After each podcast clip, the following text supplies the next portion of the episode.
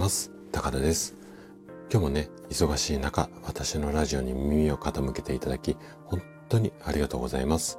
この放送は、朝が来るのが楽しみ、そんな人を増やしたい、こんなね、思いを持った生体院の院長が、毎朝7時にお届けをしております。はい。今日もね、50代からの老いない体づくり、このシリーズをお伝えしていくんですが、今日で16回目になります。で今回は肥満スパイラル、こんなテーマでお話をしていきたいというふうに思っています。あなたは肥満スパイラルという言葉を聞いたことがありますか？このね、肥満スパイラルに陥ると大きな病気につながる可能性もあるんです。で、今回はこの肥満スパイラルについてあれこれお話をさせていただきます。ぜひね、最後まで楽しんで聞いていただけると嬉しいです。じゃあ、早速ここから本題に入っていきましょう。まず、寝たきりの原因となる病気はって聞かれたら、どんな病気をあなたは思い浮かべますかね？ちょっと考えてみてください。何か病気思い浮かびましたか？で、代表的なものっていうと、例えば脳卒中であったりだとか、あとは認知症、あとね、骨粗鬆症なんかもそうですし、癌なんかもそうですね。で、このあたりが代表的なものになるんですけれども、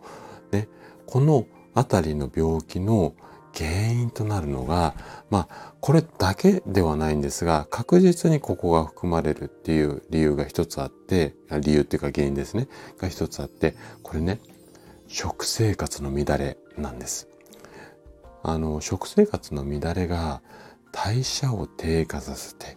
で、体の中の循環を一定に保つような機能っていうのがあるんですが、この機能が正常に働くことを邪魔してしまって、それで病気になってしまう。まあ、こんなメカニズムなんですね。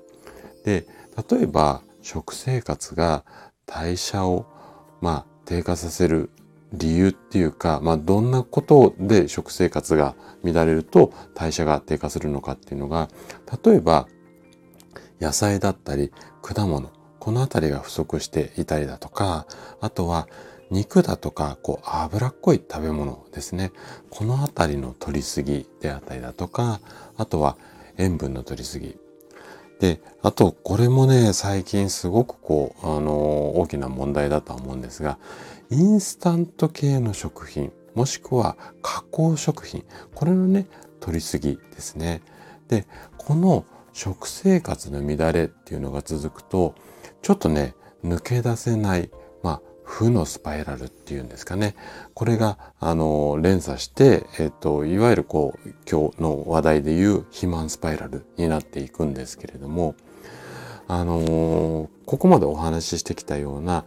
生活習慣っていうんですかね、食習慣。これは、あらゆる病気、これをね、引き起こす原因にもなるんですね。中でも、野菜と果物、なんかが不足することによるビタミンだとかミネラルの不足は太りすぎもしくは痩せすぎを招いてしまいます。で、最近の若い方は、まあ、にあ肉とかが多くて、まあ加工食品もそうですけどね。で、野菜とか果物、このあたりの、まあ、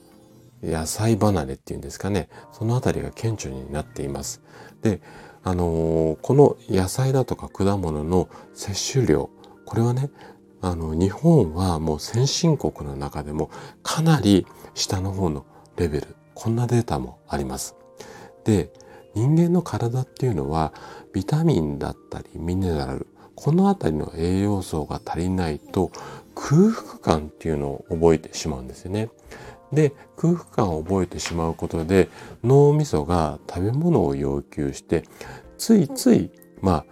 あ、あの、簡易的なっていうか、スナック菓子なんかに手を伸ばしてしまう。まあ、こんなことが起こってしまいます。で、肝心のビタミンだとかミネラルが不足しているために体はまた食べ物を欲す、欲するっていうか欲しくなる。